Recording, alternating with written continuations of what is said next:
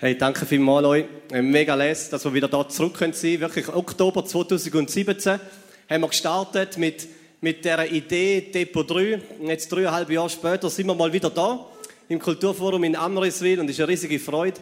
Äh, mega schön, dass du da bist. Äh, unser Herz ist ein sehr unkomplizierter Gottesdienst miteinander zu feiern. Äh, da habt ihr sicher auch schon erlebt, die, die das erste Mal da sind. Wir lieben es einfach, Gemeinschaft zu geniessen. Äh, und das eignet sich da so top. Man kann draußen im Garten sein und natürlich heute Abend umso mehr bei dem schönen Wetter. Darum, äh, ich hoffe, du kannst es geniessen. Wenn du das nicht kennst, jetzt mit Liedern miteinander singen und irgendwie an einer Predigt zuhören, dann alles easy. Lehn dich einfach zurück auf dem Stuhl und äh, schau, was, was passiert oder was mit dir macht. Äh, wir sind seit im Januar in einer Themenserie, so als Depot 3, und wir haben der gesagt Culture Codes. Wir wollen miteinander so ein paar Begriffe anschauen, ein paar kleine Wörter, die uns sehr wichtig sind und wo wir glauben, die haben Kraft, Power, um unser Leben und das Leben von anderen zu verändern. Ähm, entweder, das ist so eine Entscheidung, die man mal treffen muss, das habe ich schon x-mal gesagt, aber entweder wird man einfach geprägt von allen Stimmen und Situationen und Umständen, die auf einem einprasseln. Oder deine Freunde, dein Kollegenkreis, dein Arbeitsumfeld, deine, wie du aufgewachsen bist, alles prägt dich und das ist auch nicht schlecht, das ist auch gut. Aber irgendwann kannst du auch anstehen und sagen, nein, ich weiß, was mir wichtig ist und ich fange an zu prägen. Ich fange an Menschen zu prägen, ich fange mein Umfeld an zu prägen. Und für das muss man wissen, was ihm wichtig ist. Und mit den Culture Codes äh, haben wir uns ein paar Begriffe gegeben von Sachen, die uns wirklich wichtig sind. Und heute, heute ist der Begriff Spaß. Spaß, Freude. Könnt ihr Freude sein? Wir haben gesagt, wir lachen oft viel und laut. Ähm, gibt doch so Leute, oder, die so richtig laut lachen. Der eine hat gelacht, man hat sie gehört. Äh, es gibt so Leute, die so ganz spezielles Lachen. Das ist schon noch interessant. Es ist gut Lachen. Lachen ist etwas Gesundes, etwas Gutes. Und ich finde es genial, dass man das Depot 3 auch da irgendwie, dass das passiert, dass so ein unkompliziertes, freudiges Miteinander ist. Weil in Freude liegt eine riesige Kraft. Wenn Gott, wenn Gott in deinen Gedanken so der knauserige Spaßverderber und Spielverderber von deinem Leben ist, dann wünsche ich mir heute Abend, dass dein Gottesbild sich verändert. Oder wenn Gott in deinen Gedanken so eine heilige, weit entfernte Kraft ist, wo irgendwo im Universum oben hockt und immer seriös und ernst und gewichtig so auf die Welt und auf dein Leben schaut, dann wünsche ich mir heute Abend, dass du dir einen Gott kannst vorstellen kannst, wo Bauchweh überkommt vor Lachen und wo tanzt. Und meine ernst. Wenn es das letzte Mal Bauchweh bekommen vor Lachen, das sind doch so spezielle Momente. Wenn dein Glaube nur eine ernste, seriöse Angelegenheit ist und wenig Freude drin ist, dann wünsche ich mir auch, dass das sich heute Abend ändert. Oder dass du auf einen Weg gehst, wo sich das ändert. Und wenn du noch gar keinen Glauben hast, wenn du jetzt einfach irgendwie da reingeschneit bist oder jemand hat dich mitgenommen, ähm, dann würde ich mich mega freuen, wenn du heute etwas erlebst von einer größeren Bestimmung über dein Leben. Und die hat mit Freude zu tun. Mit Freude. Hast du dir schon mal überlegt, warum alles ist, was eigentlich ist? Jetzt mal so richtig die grundlegende, tiefe Frage. Wenn du so mal einen Schritt retter machst von deinem Leben und einfach allen Umständen und du überlegst, warum eigentlich ist, was ist. Und wenn du da einen Gott in die Rechnung nimmst, wo alles geschaffen hat, dann frag dich mal, wieso hat Gott das gemacht? Die Erde, die Menschen, dich. Warum? Was war Gottes Ziel? Was war Gottes Hauptziel mit der Erschaffung dieser Welt. Ich glaube, es hat etwas mit dem Thema zu tun. Im Jahr 1647 sind in England 121 Leiter von der Kirchen zusammengekommen und die haben sich getroffen über mehrere Jahre, 121 Leute, und die haben so ein Paper geschrieben. Da hat äh, geheißen Westminster Bekenntnis, Westminster Confession. Und dort haben sie aufgeschrieben, was sie glauben, ist wirklich das Wichtige vom christlichen Glauben. Was ist das Zentrale, da, wo wirklich wichtig ist. Und die haben da geschrieben auf irgendwie 151 Seiten. Ich habe da mal genommen, habe es ausgedruckt. Und dann bin ich zwei, zwei Tage in die Berge mit dem Auto allein in die Berge gefahren und gesagt, jetzt lese ich da mal durch und will mich da richtig durchnündeln. Äh, das ist ein bisschen strange, aber das habe ich gemacht. Bin dann äh, an Luther, Luthersee, beim Oberalpass, habe das Auto parkiert, einen Schlafsack dabei gehabt, bin dort hochgelaufen und habe einfach das, das Teil, die Westminster Confession gelesen. Und es ist zwar alles ein bisschen in die Hose. Es hat angefangen zu schiffen am Abend und gewittern und ein Steinschlag ist oben runtergekommen. Und ich habe gedacht, nein, mit draußen schlafen wird es nicht. Dann bin ich zurück ins Auto. hat pisst wie verrückt, hat schlecht geschlafen, haben auch noch gesagt, ich nehme die zwei Tage und faste. Das ist mir wirklich wichtig Also ich bin noch jung Das ist mir wirklich wichtig das zu lesen. Ich habe gesagt, ich faste die zwei Tage. Und dann habe ich im Auto schlecht geschlafen, am Morgen einen riesen Hunger gehabt, bin ins Restaurant, habe fünf Gipfel gegessen, den Bauch weg beim Heimfahren mit dem Auto. Äh, aber ja, das, das, das Westminster Paper gelesen. Und äh, jetzt auch wenn ich nur einen Satz weit gekommen wäre, dann hätte es sich gelohnt. Ich bin jetzt weitergekommen. Aber der allererste Satz äh, von dem Paper ist folgende. Er fährt mit einer Frage an. Und die Frage heißt, was ist das höchste Ziel des Menschen? Was ist eigentlich das höchste Ziel vom Menschen? Die höchste Bestimmung. Was ist Gottes Hauptziel mit dir und mit dem Leben? Und dann geben da die 121 schlauen Köpfe, die schon alle tot sind in England, äh, folgende Antwort.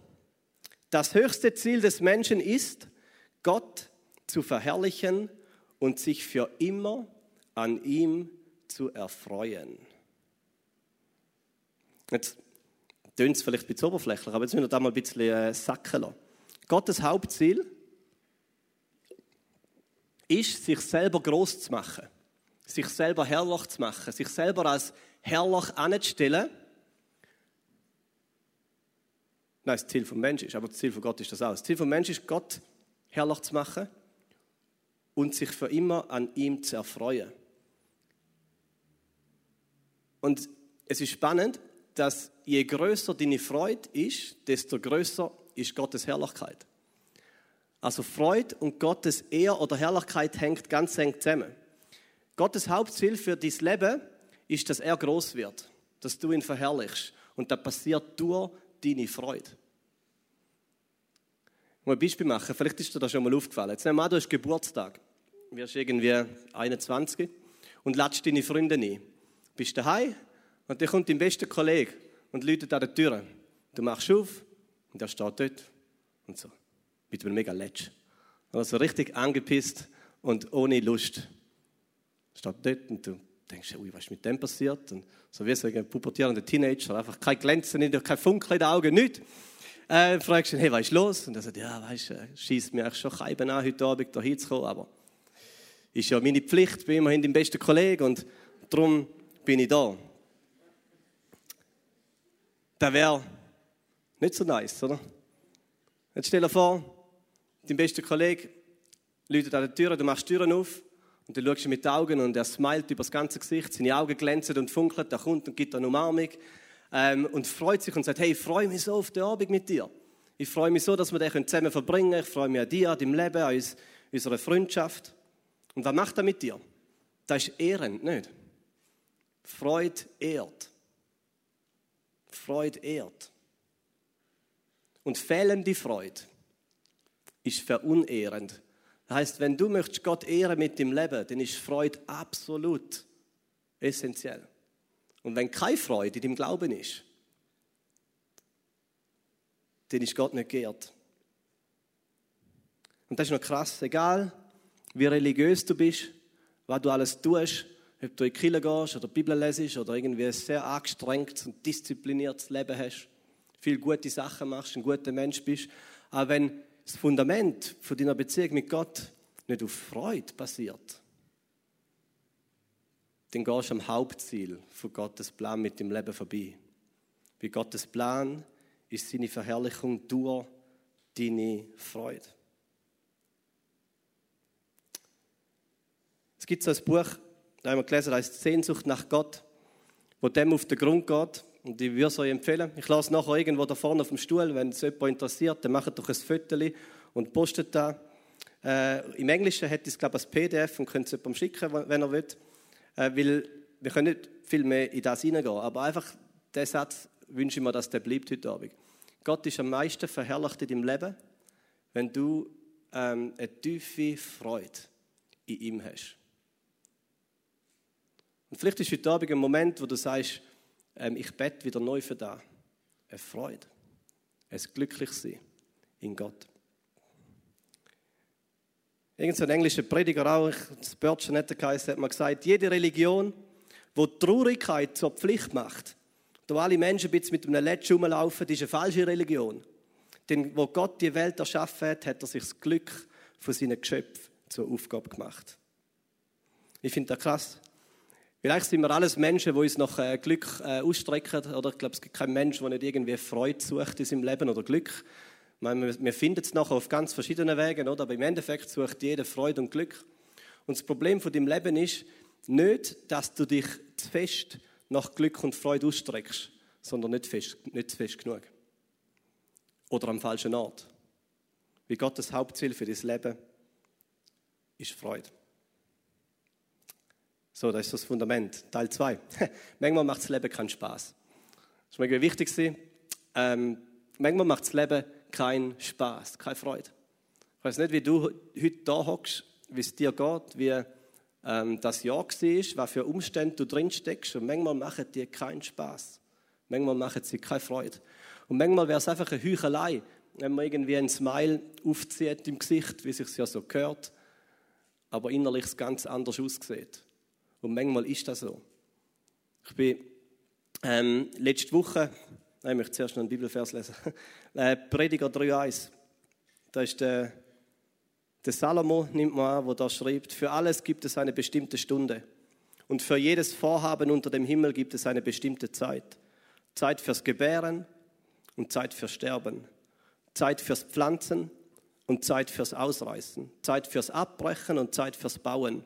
Und dann Zeit der Zeit fürs Weinen und Zeit fürs Lachen. Zeit fürs Klagen und Zeit fürs Tanzen.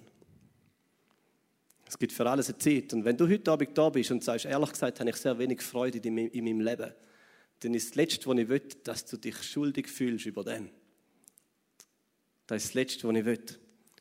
Wenn du momentan nicht kannst lachen dann ist das völlig okay. Manchmal macht das Leben keinen Spaß. Ich war letzte Woche daheim ähm, bei meinen Eltern. Und äh, mein Papi ist äh, letzten November pensioniert worden, ist 65 geworden. Und meine Eltern hatten große Träume, sie haben einen Camper. Äh, mein Papi hat das Camper geliebt. Er ist als 18-Jähriger auf Amerika mit einem VW-Büsli und ist klettern. Und dann hat er sich später seinen Traum verwirklicht, von einem Camper hat er gekauft. Und meine Eltern haben die Idee gehabt, wenn sie pensioniert sind, um wirklich mit dem Camper unterwegs zu sein. Und vor vor zwei Jahren hat mein Papi Diagnosen bekommen von Demenz. Äh, eine ziemlich aggressive Form von, von frontotemporaler Demenz und seitdem ist sein Leben so steil bergab. Ich war letzte Woche daheim und habe ihm mal wieder so in die Augen geschaut und er ist überhaupt nicht der Mensch, der er mal war. Er ist immer noch mein Papi, aber ist für Pension ist verplatzt. Ähm, all die Träume sind verplatzt. Die ganze, der ganze Traum von Pension ist verplatzt. Er kann den Camper nicht fahren, er darf auch nicht mehr, er kommt dann nicht klar damit. Und er hat mir in die Augen geschaut und es hat mir wieder so richtig wehtun. Irgend hat gedacht, äh, was, was soll das? Da, da, ist, da sehe ich keinen Grund zur Freude dahinter. Das macht keinen Spaß. Vielleicht geht es dir heute Abend ähnlich. Vielleicht steckst du in Umständen, wo es einfach bergab ist. Wo es schwierig ist. Wo das Leben keinen Spaß macht. Wo die Umstände nicht einfach sind. Und da würde ich sagen, es ist okay. Für alles gibt es eine bestimmte Zeit und eine bestimmte Stunde. Und es ist okay. Und doch möchte ich dich auch ermutigen, zum wie eine Ebene tiefer zu graben heute Abend. Weil es gibt ein, ein Glück und eine Freude, wo tiefer ist als alle Umstände. Wo das Leben noch so kann stürmen und schwierig sein und doch Freude möglich ist. Und ich glaube, wir müssen kämpfen für Freude. Müssen kämpfen dafür. Weil Freude schlägt eine direkte Brücke zu Gott. Eine direkte Brücke zu ihm. So, jetzt gehen wir in eine Geschichte, um es ganz ein bisschen konkreter zu machen. Eine Geschichte aus Johannes in der Bibel, Johannes Kapitel 2. Da, wir lesen es, Johannes Kapitel 2, Vers 1. In Kana, einer Ortschaft in Galiläa, fand eine Hochzeit statt. Die Mutter von Jesus nahm daran teil und Jesus selbst und seine Jünger waren ebenfalls unter den Gästen. Könnt ihr euch vorstellen, so Wedding Party oder Hochzeit, äh, großes Fest. Mutter von Jesus, Maria ist mit dabei, Jesus und seine Freunde, seine Jünger sind alle auch eingeladen. Wahrscheinlich hat er die kennt, die, die geheiratet haben. Wahrscheinlich sind sie aus dem gleichen Dorf gewesen. Das war wirklich ein großes Fest gewesen. Und gell, äh, Jesus ist in Israel aufgewachsen und dort feiert man ein bisschen anders als wir hier in der Schweiz. Also das ist nicht so ein äh, seriöses, ernstes Fest gewesen, wo jeder an seinem Tisch oder so Fünfertisch, runde Tisch mit äh, schön deckt und Stühlen rundherum gesessen ist und man da Abend dort gehockt ist, an seinem Weingläschen gesippt hat und so und gewartet hat, bis es zwölf wird und bis die Party abgeht. Ja, das ist ein jüdisches Fest, die sind rumgetanzt und rumgekumpelt und haben gesungen, all die Lalailai-Lieder und so, die jüdischen. Äh, da ist recht abgegangen. Und ich möchte mal jüdisches Fest anschauen zu der heutigen Zeit. Das ist eine andere Kultur. Die sind ein bisschen weniger verkrampft als ich und wahrscheinlich einige von euch. Und kommen ein bisschen mehr aus sich raus. Oder? Und Jesus ist dort mit dabei. Und ich habe immer gefragt, wo er recht ist. Ich frage dich, was denkst du, wo ist Jesus bei, der, bei diesem Hochzeitsfest? Irgendwo hinten, so am Rand, so auf dem letzten Platz, sorry, jetzt hier nicht, wo so ein bisschen das Ganze überblickt, beobachtet, oder? Ja, nicht so mit drin, ein bisschen ernst und heilig das Zeug beobachtet. Glauben da wirklich? Ich glaube nicht. Ich glaube, er war mit drin, hat mittanzt, hat mitgesungen, eben all die Lalailai-Lieder, hat mitgegessen, er hat mitgetrunken. Er ist definitiv nicht der Partycrasher gewesen. Und wenn du dir das Bild von Jesus nicht kannst vorstellen, dann bitte verändere das Bild von Jesus heute Abend. Bitte. Weil es haben sich Leute gestört an der Geselligkeit von Jesus. Und das war die religiöse Elite. Denen hat da nicht ganz ins Bild passt, dass der Jesus, der von sich selber behauptet hat, dass er nicht einfach ein Mensch ist, sondern Gott selber, das Bild vom unsichtbaren Gott, dass der auf Feste und Partys gegangen ist. Und in Matthäus 11,19 steht, dass die Religiösen ihn beschimpft haben als ein Süfer und ein Fresser. Da musst du noch etwas tun, damit du so beschimpft wirst. Oder? Das passiert nicht auf dem hintersten, letzten Stühle heilig am Geschehen beobachten. Gut, weiter geht's. Hochzeitsfest. Die grosse Tragödie kommt. Johannes, da ist die Bibel. Johannes Kapitel 2, Vers 3. Während des Festes ging der Wein aus. Da. Das ist der Tiefpunkt dieser Geschichte. Und es ist wirklich der Tiefpunkt dieser Geschichte. Ich finde das super. Also, ich meine, ich habe selber geheiratet und wir haben schon recht gut geschaut, dass das nicht passiert. Äh, dass der Wein nicht ausgeht, dann schaut man halt, gell, man, man probiert da den Wein und dann hat man ein bisschen Reserve. Äh, kann die vielleicht retten gehen oder hockt drauf nach ein paar Jahren. Jedenfalls, man schaut schon, dass das nicht passiert. Aber wenn es jetzt wird passieren, dass uns der Wein ausgeht bei einem Hochzeitsfest, ja, ist schon scheiße, gell? Wahrscheinlich foppen dich dann deine Kollegen und sagen, hey, bist du schon ein knauseriger Geizer und so, hast zu wenig eingekauft. Aber es wäre jetzt nicht gerade die Tragödie von unserem Leben. Aber zu dieser Zeit, in einer so eher ein bisschen östlichen Kultur, Scham, eher Kultur, wäre da wirklich eine ziemliche Tragödie gewesen, wenn bei dem Fest, so ein Hochzeitsfest, ist auch nicht einfach ein Abend gegangen. Die haben über mehrere Tage haben die gefeiert. Und wenn der Wein ausgegangen wäre, dann wäre das Fest vorbei gewesen. Oder? Also, das sagt etwas für die Kultur der Feste dieser Zeit. Äh, aber das Fest wäre vorbei gewesen, es wäre eine Schande gewesen, einfach eine Verunehrung für das frisch vermählte Ehepaar, das eigentlich ins Glück von ihrem Leben gestartet hätten. So. Und dann kommt Maria, das Mami, Mutter von Jesus, und sagt zu ihrem Sohn: Hey, du musst etwas machen.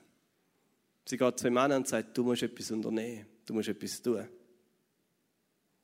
Und zuerst wehrt sie Jesus ein bisschen ab und sagt: Das ist nicht meine Zeit, lass mich in Ruhe, so mehr oder weniger. Und Maria weiß, dass äh, vielleicht Jesus sich doch dem Problem annimmt. Und dann lesen wir vom allerersten öffentlichen Wunder von Jesus Christus. Vers 6. In der Nähe standen sechs steinerne Wasserkrüge, wie sie die Juden für die vorgeschriebenen Waschungen benutzten. Die Krüge fassten jeder zwischen 80 und 120 Liter. Also, sechs so richtige Krüge, wenn man es zusammenrechnet, 60 mal 80 bis 120 Liter gibt da alle 600 Liter. Durchschnitt. He?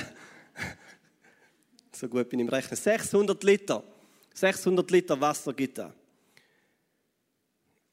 Und ähm, manchmal hat man das Gefühl, das habe ich am Anfang gesagt, dass Religion, der Glaube so der Partycrasher ist, so der, der einem den Spaß am Leben nimmt und Freude. Und ich glaube, es ist kein Zufall, dass Jesus so sechs Wasserkrüge nimmt, wo sehr religiöse Handlung eigentlich hätten. Oder aus dem, mit dem Wasser hat man sich gereinigt, um sich reinmachen vor Sünde und Schmutz und Verunreinigungen. Und Jesus nimmt die religiösen Wasserkrüge Und dann Vers 7, Jesus befahl den Dienern, füllt die Krüge mit Wasser und sie füllten sie bis zum Rand. 600 Liter. Und dann sagte Jesus, bringt es dem, der den Wein ausschenkt. Und der Weinschenker, cooler Job, probiert und dann passiert ein Wunder. Er probiert den Wein und er probiert das Wasser. Und das Wasser wird zu Wein. Er trinkt und dann stund er, sich einfach hängt ihm ab. Dann plötzlich sind da 600 Liter Wein vor ihm. Und nicht einfach irgendein Wein. Nicht einfach irgendein Wein, sondern einen mitgenommen. sondern ein, ein Barbera d'Alba. Elena. Der Wein. Und nicht einfach eine Flasche, 0,75 Liter. Okay? Ja. Sondern 800 von diesen Flaschen. 600 Liter. 800 Flaschen Wein. Und der ist ganz perplex, dass der Hochzeitspaar checkt es gar nicht, dass sie den besten Wein da zum Schluss aufbewahren. Und die Party geht weiter, das Fest geht weiter. Vielleicht fährt es auch schon in dem Moment, gell, so richtig. Und dann kommt das Fazit von der Geschichte, theologisch, Vers 11. Durch das, was Jesus in Kana in Galiläa tat, bewies er zum ersten Mal seine Macht. Er offenbarte mit diesem Wunder seine Herrlichkeit und seine Jünger glaubten an ihn. Schon noch krass, ne? Wir haben manchmal so eine religiöse Vorstellung von Jesus und dem, was er tut. Und das Fazit ist, durch das Wunder hat er seine Macht bewiesen und seine Herrlichkeit gezeigt. Er hat seine Herrlichkeit gezeigt. Er hat sich herrlich gemacht, indem er die Freude bei dem Hochzeitsfest nicht ausgehen hat. Freude und Herrlichkeit. Wenn du willst, dass Gott herrlich wird in deinem Leben, dann kämpf für Freude. Für Freude. Ihr dürft euch schon wieder raufkommen. Ich habe so zwei Lektionen zum Schluss. Die erste ist, Religion ist der Spaßverderber. Religion ist ein menschlicher Versuch, irgendwie zu Gott zu kommen. Irgendwie sich zu Gott hinzukrampfen. Und religiöse Menschen haben wahrscheinlich jetzt recht Mühe mit so einem Bild von Gott, wo Mensch wird, oder Jesus, Inkarnation, Fleischwerdung. Gott ist Fleisch geworden in Jesus Christus. Ein Bild von einem Gott, der an eine Hochzeitsparty geht und schaut, dass der Wein nicht ausgeht. Und schaut, dass der Kühlschrank nie leer wird. Und wo tanzt und singt und einhängt und umschaukelt und so. Das geht nicht auf. Weil der Gott zu wenig ernst ist, zu wenig heilig. Weil der Gott irgendwie zu, wie kann man sagen, locker ist. Religion versucht immer mit Leistung irgendwie zu Gott zu kommen. Und für das muss Gott eine Messlatte bereitstellen. Eine Messlatte von Heiligkeit, von Ernsthaftigkeit, von Hingabe. Und wir müssen versuchen, die Messlatte zu erreichen. Und dann klopfen wir uns auf die Schulter. So ein religiöses Klopfen. Klopfen. Gut, ich habe es geschafft. Ich bin dabei. Ich gehöre dazu. Aber es funktioniert nicht. Es funktioniert nicht. Wenn du dir auf die Schulter klopfst für dein religiöses Leben und das Einzige, was du gewonnen hast, ist Stolz. Was in der Bibel so eine der Hauptsünden ist übrigens. Also hast du eigentlich nicht gewonnen, sondern mehr verloren. Oder vielleicht wirst du mehr zu einem Heuchler. Dein Leben wird falsch, weil du meinst, etwas zu erreichen und verstellst dich, damit es irgendwie so aussieht, als ob du dazugehörst und reinpassst. Oder dein Leben ist einfach freudlos. Du hast Mühe mit einem Gott, der Humor hat, der lacht, der sich freut an dir und deinem Leben. Oder du nimmst dich und dein Leben zu ernst. All das sind Gefahren von Religion und es ist ein Spaßverderber. Ich möchte heute Abend sagen, dass Gott so viel unendlich mal besser ist, als dass du je dir erträumt hast. Ich glaube, das ist das eine, wo wir checken und glauben, dass Gott wirklich gut ist und gute Gedanken über dein Leben hat. Dass Gott sich zum Hauptziel gemacht hat mit der Schöpfung von der Welt und deinem Leben dass er verherrlicht wird durch deine Freude. Deine Freude ist Gottes Ziel. Das ist die zweite Lektion. Gottes Ziel ist seine Verherrlichung durch deine Freude. Und Freude ist etwas vom Reinsten. Freude ist so etwas, ist eine Form von Anbetung, die einfach rein und ehrlich ist. Wenn jemand sich freut, die hat zwei kleine Kinder, die können sich einfach so ehrlich, ungeheuchelt und rein freuen. Sie können das andere. Sie können ehrlich, ungeheuchelt, rein sich nicht freuen. Äh, aber die Freude ist ehrlich und echt. Das ist eine der höchsten Formen von Anbetung. Und Gott ist geehrt durch das. Ich wünsche mir, dass heute du einen Moment erlebst, wo du schaffst, zum Kontrolle von deinem eigenen Leben aufzugehen, um so der ganzen Religiösen mal loszulassen und zu sagen, jetzt konzentriere ich mich nur auf Freude, Freude in Gott. Ich freue mich daran, dass er mich gemacht hat, dass ich bin, dass er gut ist, dass da ein Gott ist, der vor dir steht und dich anschaut und sich freut. Dass da ein Gott ist, der wird schauen, dass, wenn nötig, er durch ein Wunder muss eingreifen damit die Freude nie aufhört. Und schau, das Bild, das die Bibel uns zeichnet von der Ewigkeit, ist ein großer Tisch, der deckt ist, wo man zusammen isst.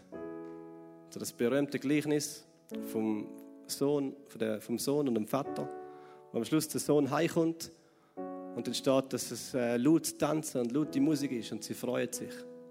Ein Fest hat gestartet und ein Fest bis in alle Ewigkeit. Mit Gott und seiner Schöpfung. Für das bist du erschaffen, das ist deine Bestimmung. Wirklich, das Problem von deinem Leben ist nicht, dass du dich zu fest nach Freude ausstreckst, sondern nicht fest genug.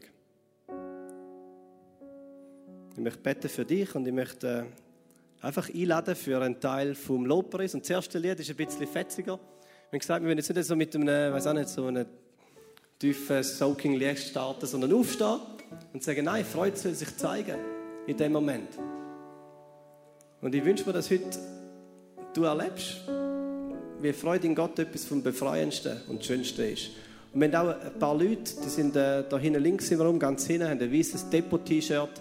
Die sind da und würden auch einfach gern für dich beten, wenn du sagst, etwas hat mich angesprochen, ich will etwas weiter bewegen. Ähm, ich möchte einfach eine Person, die für mich betet und mich segnet, dann haben wir ein Team, das das sehr gerne macht.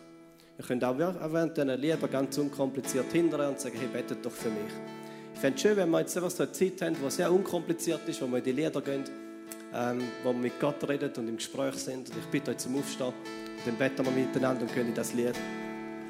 Und ich danke dir, Jesus, dass das Bild von der Ewigkeit das Bild von einem Fest ist. Ich danke dir, Jesus, dass du der bist, der sich freut. Und ich bitte, dass du heute Abend ein, uns ein Bild von dir schenkst. Das Bild, wie du an dieser Hochzeitsparty bist, wie du dich freust über alle Massen, wie du mitten drin bist. Und danke, dass du dich freust über jedem Leben, das heute Abend da ist. Danke, dass du dich freust über jeden Mensch. Danke, dass dein Hauptziel mit uns deine Größe und Herrlichkeit durch unsere Freude ist. Und wir laden dich ein, den Abend, bitte schenkst, dass dort, wo Traurigkeit vorherrscht, dass dort, wo eine enge Religion ist, da darf aufgebrochen werden und eine echte, authentische, ehrliche Freude in dir führen kommt. Ich bitte für Menschen, die momentan durch schwierige Zeiten gehen, wo das Leben keinen Spaß macht. Ich bitte, dass sie ehrlich trauern können dass die Momente aushalten können, wo es einfach traurig ist, wo es schwer ist. Und dass doch ein Hunger und eine Sehnsucht ist. Ich kämpfe für Freude in dir. Bitte komm in die Zeit, Heiliger Geist, bitte wirk. Wir geben uns dir hin, wir geben die Abend in deine Hände. Amen.